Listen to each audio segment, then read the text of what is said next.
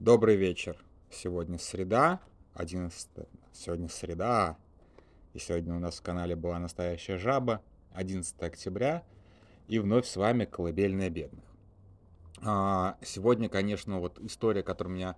Она как бы идет фоном, она как бы не новость, и мало кто ее читает, мало кто за ней следит, но меня сегодня потрясла история, ну, так, на фоне двух войн, да, уже, меня прям потрясла история Саши Скочеленко, очередного а, суда, ну как, дня суда над Сашей Скочеленко, а, ну это просто какой-то, это просто какой-то невыносимый кошмар на самом деле, потому что, ну, всего ожидаешь от российского государства, но это за гранью даже для российского государства. Вообще ее дело за гранью для, даже для российского государства. То есть это оно абсолютно, абсу, абсолютно абсурдно, бессмысленно.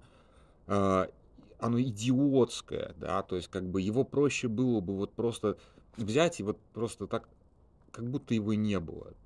Для государства проще, но нет, как бы здесь обратного хода нету, и очевидно, что они теперь уже как бы доведут это все до приговора, и приговор будет отнюдь не, не оправдательный. А, суть дела, кто не, не, не слышал, не знает, э, в начале войны художница, совсем, по-моему, молодая девчонка, я не помню, сколько ей лет, решила такую сделать акцию, очень, на самом деле, наивную. Ну, то есть, и она такая, не, не сказать, что там она какой-то супер охватная. Она, по-моему, она даже ее особо не публичила. Она просто решила поменять ценники в магазине на, как бы, там какие-то надписи «Нет войне». Я не помню, как, что именно она там рисовала, неважно. Там не было ничего такого, типа, там, я не знаю, призывов к ненависти, насилию. А, обычная, как, обычная, как, обычная дискредитация вооруженных сил РФ. Вот, ее взяли, а, и сейчас ее судят а, у нее есть проблемы со здоровьем, она не все, насколько я понимаю, может есть, то есть это не как бы какие-то капризы, да, она не все может есть. А, но дело не в этом. Дело в том, что к ней очень особое, вот я говорил, что к Навальному особое отношение, да, но там особое отношение даже не у системы там ФСИН там или еще что-нибудь. ФСИНовцам, в общем-то, пофигу, что им скажут, то они и делают. Сказали оставить в покое, Навальный спокойно сидел. Там было такое, там несколько месяцев он сидел, ну, все равно на особом положении, но без каких-то прям серьезных проблем. Потом ему начали создавать проблемы на ровном месте. То есть это вот как бы э, именно как бы э, э, температурный тюремный режим Навального регулируется извне и регулируется соответствующими органами. ФСИН здесь не начальник. Со Скочеленко другая история. Не думаю, что кто-то там в Кремле сильно парился по поводу того, что там пятое, десятое, как бы вот давайте уморим голоду эту молодую художницу, принципиальный момент. Нет, нет, конечно. Просто вот как вот это объяснить? Вот я сейчас очень на очень такую зыбкую почву ступаю, такую темную территорию, скажем так. Дело в том, что ну вот это мой, э, как бы это мое такое, как сказать, ну, ну, можно сказать, жизненный опыт, да. Это сейчас любой правозащитник меня просто хлопнет по башке, скажет, вообще ты что несешь? Но вот у ментов, по-моему, я даже говорил эту мысль как-то, у ментов есть такое вот, что иногда определенные люди вызывают в них просто такую ярость, как у цепных псов. То есть вот они не могут, менты, мимо а, какого-то человека спокойно пройти.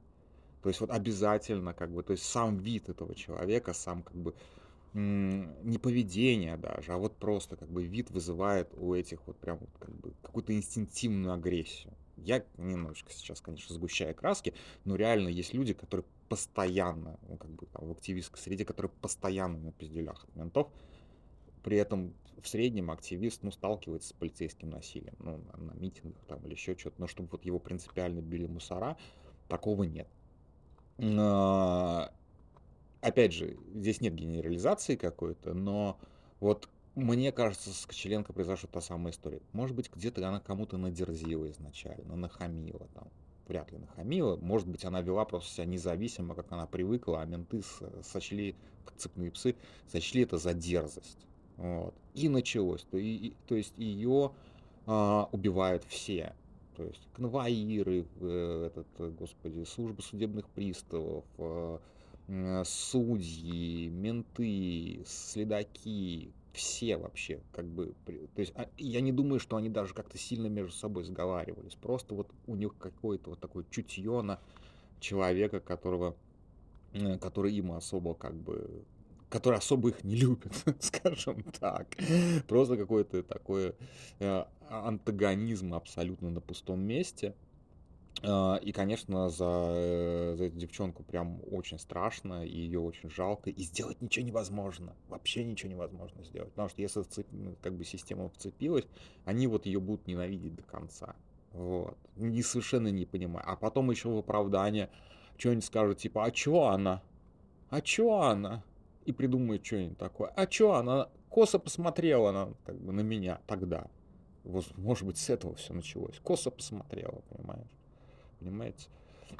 Вот, то есть это вот как бы вот такая вот абсолютно идиотская история, когда у ментов нет никакой ответственности ни за что. А, как бы, им ничего не будет за это. Даже если там самое страшное случится, они действительно там убьют ее или покалечат, ничего им за это не будет. И потом она скажет, а что, а она сама, сама виновата.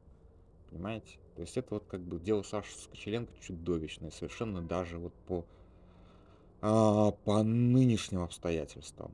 А, на самом деле поговорить я сегодня хотел о другом. А, извините, что так много эмоций про вот это дело, про дело Саши Скочеленко. Не то, чтобы я сильно сам за ним слежу, я честно скажу я не слежу практически за процессом, который как редактор Медиазона говорит, да, я практически не слежу сейчас за судебными процессами внутри России, потому что то, что было важно в, там, 2016-2018 году, когда запускалась Медиазона, это уже как бы, ну, немножечко эпоха сменилась. В суд, если раньше действительно суды показывали, а, как на самом деле власть относится к своим подданным, будем называть свои вещи именами, то сейчас как бы этих демонстраций настолько много, что суды здесь даже уже не приоритет, не показатель. Поэтому, конечно же, за судами следить сейчас не, не так интересно, как это было раньше, и не так поучительно и показательно, как было раньше. А, и я вижу, как бы, там, суды над Скочеленко, я редко вчитываюсь в какие-то подробности, я вижу общую канву, никогда не это самое, ну, иногда вот какие-то такие вот вещи. То есть вот то, что я сейчас даже рассуждал, я вот многих деталей дела просто не знаю.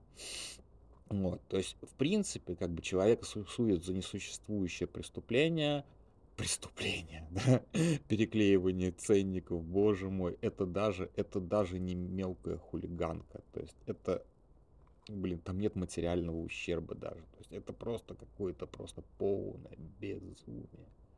Вот, я сегодня действительно хотел записать голосовуху о другом безумии, а, и, даже ее почти записал, но тут пришлось как бы с ребенком повозиться. А, и я вот даже не знаю, может быть, да, да, лучше я оставлю на следующий раз, да, там э, получается достаточно веселая шиза, вот, а сейчас достаточно гру- грустная тема, и, наверное, на этом ограничусь. Извините, сегодня покороче. На, практически один Смирнов. А, не все ему на меня прыгать. А, так что вот так. А, и, наверное, не знаю, как-то у кого как бы есть время, возможность, поддержите Сашу реально. Поддержите там словом, деньгами, не знаю да вот просто как бы ну, расскажите там, друзьям, знакомым об этом безумии. Ну, как, кто готов это еще воспринимать, кого еще не перегрузило всем этим. Потому что я еще раз повторюсь, еще раз повторюсь, еще раз повторюсь, даже на фоне всего того, что происходит, война, еще одна война, а, тысячи совершенно дел, реально больше тысячи политзаключенных, у нас в стране сейчас, ну, я, мы не знаем цифры, да, как бы вот у Смирнова лучше спросить, он сейчас вот занимался, когда а, распределением денег на политзеков, просто выяснилось в какой-то момент, что политзеков сильно больше, чем мы даже прогнозировали. И еще такой момент, что как бы где-то вот на грани оно находится, и не, не везде понятно, как бы политическая эта история или не совсем политическая. Надо разбираться, а когда у тебя вал таких дел тысяча, ну, это нужна чуть большая структура, чем там один человек, условно говоря. Не, при этом там все, все, все, как бы у Смирнов потом отчитается, как у него там все это получается. Там все как бы очень круто получается ну как круто на фоне того, что они делают, в общем смысле, на фоне того, что вообще за проблема решается, это, конечно, э, слово круто не очень подходит. Вот. И вот на фоне тысячи политзаключенных дело Скочеленко это просто какой-то ад. Потому что это вот реально столкновение современного, для меня еще ребенка на самом деле, я не такой старый на самом деле, я иногда просто корячусь, типа старичок. Вот, ну блин, моя, старшая дочка могла быть на месте Саши Скочеленко, она абсолютно такая же, как бы, если какую-то видеть несправедливость, она начинает всех защищать там и так далее, вообще не взирая ни, ни, ни на ранги, ни на, ни на опасность, как бы, не я ее так воспитывал, родилась такой. Вот, а, горжусь ей очень. Ну вот реально как бы могла быть на месте Саши.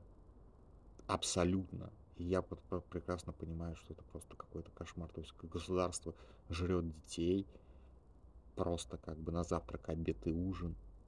И ничего ему за это не будет. Поэтому, если есть возможность, еще раз повторяю, есть группа поддержки Саши Скочеленко, есть возможность ей написать следственный изолятор – как-то поддержать, не знаю уж, учитывая ее очень плотный график судов, а там посмотрите, как ее судят вообще-то, да, как она вообще там в состоянии вести переписку, не в состоянии, тоже как бы не знаю.